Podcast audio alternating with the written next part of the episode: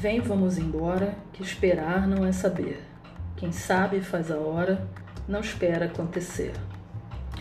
Estamos de volta com o nosso projeto de extensão, para não dizer que não falei das flores, coordenado em conjunto pelo Labia, o grupo Beatriz Nascimento e o Labicarte, o Laboratório de Geografia e Cartografia, ambos da Universidade Federal de Rondônia.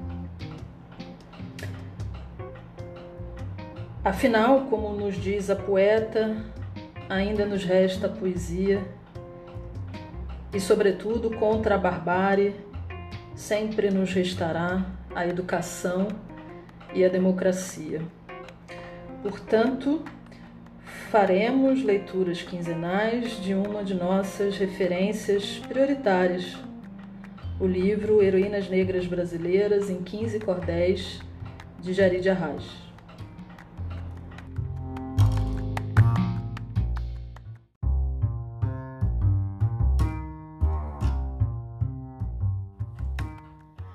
Tia Ciata. Conhecida e bem famosa, Tia Ciata ainda é, sobretudo para quem gosta de um bom samba no pé, mas a sua vida foi de luta e também de muita fé. 1854 foi o ano em que nasceu. Em Santo Amaro, na Bahia, mas ali não permaneceu pois saiu de lá fugida pelo mal que lhe ocorreu.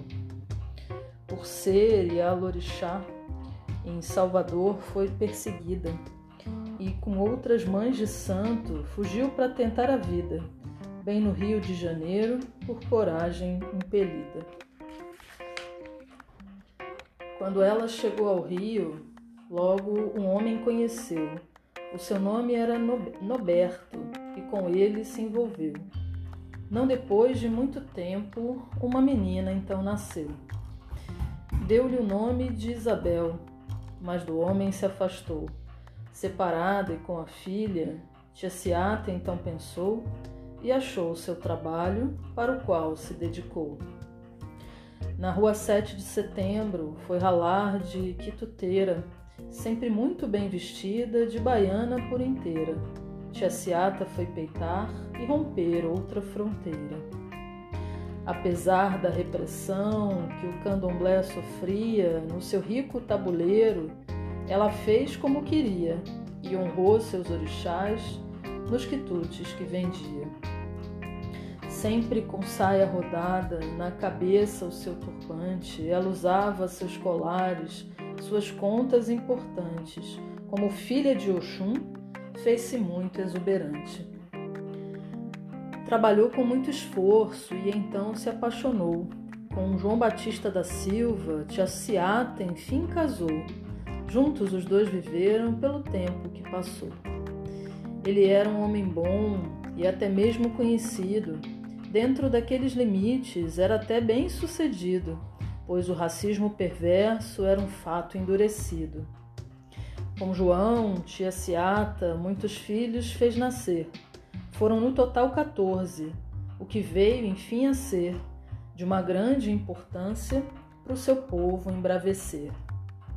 Pois essa família unida fez inteira afirmação e foi na pequena África de uma grande emblemação, dando força na presença e fazendo exaltação. Chamada Pequena África. Era essa região que no Rio de Janeiro tinha uma concentração de pessoas negras livres fortes contra a escravidão. Tia Ciata e sua família eram parte dessa gente, marcando toda a cidade com a herança eminente que originou o samba em suas festas imponentes. Na casa de Tia Ciata, muita festa acontecia. Sempre no samba de roda, um banquete ela servia. Ela era partideira e cantava com alegria. Os maiores compositores em sua casa se juntavam. Donga, Senhor, João da Baiana, nos saraus se apresentavam e a tradição do samba com amor enraizava.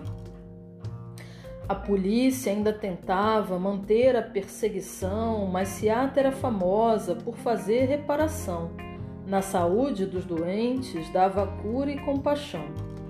Teve um caso curioso em que um investigador procurou Tia Seata para lhe pedir favor que sarasse o presidente de um mal adoecedor. Era então Venceslau Braz, presidente do Brasil, com uma ferida podre que em sua perna abriu, mas em toda a medicina um remédio não se viu. Chessiata, mãe de santo, recebeu um orixá que falou ao presidente para a cura lhe ofertar, recomendou uma receita fazendo a cura vingar. Agradecido, o presidente perguntou o que queria. Tia Ciata respondeu que nada carecia, mas seu marido João um trabalho aceitaria.